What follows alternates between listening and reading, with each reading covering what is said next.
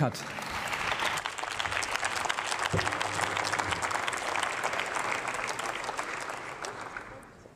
Sehr geehrte Frau Präsidentin, sehr geehrte Kolleginnen und Kollegen, liebe Bürgerinnen und Bürger. In Europa herrscht Krieg. Und auch wir merken die Auswirkungen dieses Krieges jeden Tag. Wir erleben die Auswirkungen ökonomisch mit Angriffen auf unsere kritische Infrastruktur und durch gezielte Desinformation in unserer Gesellschaft. Für diese hybriden Bedrohungsszenarien brauchen wir den Zivilschutz. Und angesichts der Situation in Europa bin ich der festen Überzeugung, dass wir deshalb jetzt unseren Zivilschutz, das THW, unser Bundesamt für Bevölkerungsschutz, noch mehr finanziell stärken müssen.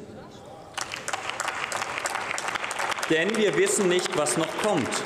Eine breite und gute Vorbereitung lässt uns handlungsbereit sein, egal auf welche, welche Herausforderungen auf uns warten. Wenn Ultima Ratio kommt, müssen wir vorbereitet sein. Für diese Vorbereitung müssen wir jetzt mehr investieren.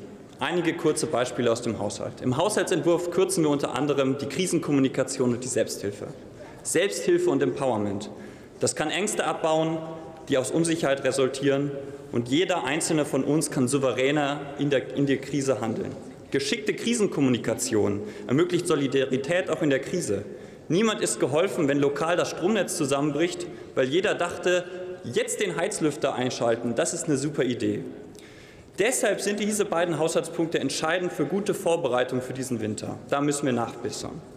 Hubschrauber. Dem Zivilschutz fehlen adäquate Luftfähigkeiten. Kranken- und Materialtransport werden dringend notwendig. Gerade verlassen wir uns oft auf die Bundeswehr. Doch was ist, wenn die Hubschrauber der Bundeswehr andere Aufgaben erledigen müssen? Deshalb müssen wir ganz konkret über mittlere Transporthubschrauber für den Zivilschutz diskutieren. Und wie weit die Szenarien reichen können, das zeigt die Situation am größten europäischen Atomkraftwerk, wo keiner weiß, wie es weitergeht, während die Kugeln um den Meiler fliegen. Und gerade für diese Szenarien müssen wir unsere chemische, biologische und radioaktive nukleare Abwehr stärken, sollte es zu einem Zwischenfall kommen. Jetzt rächt sich unser verkürzter, kleinkarierter Blick auf das Thema Verteidigung. Die Ausrüstung der Bundeswehr ist wichtig und richtig. Aber jetzt gerade in diesem hybriden Bedrohungsszenario brauchen wir doch die Fähigkeiten des Zivilschutzes.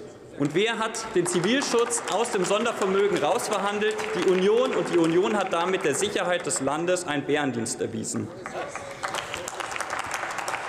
Jetzt gilt es, unsere eigenen Ansprüche als Parlament, die wir ja ins Sondervermögengesetz reingeschrieben haben, nachzukommen.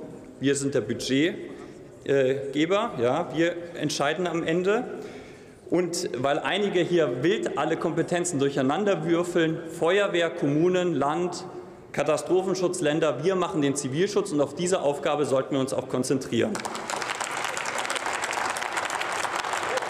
Wir wollen uns den handlungsfähig den Bedrohungen entgegenstellen und brauchen deswegen einen starken Zivilschutzhaushalt. Sehr geehrte Kolleginnen und Kollegen, darum bitte ich um Ihre Unterstützung im Verfahren. Vielen Dank.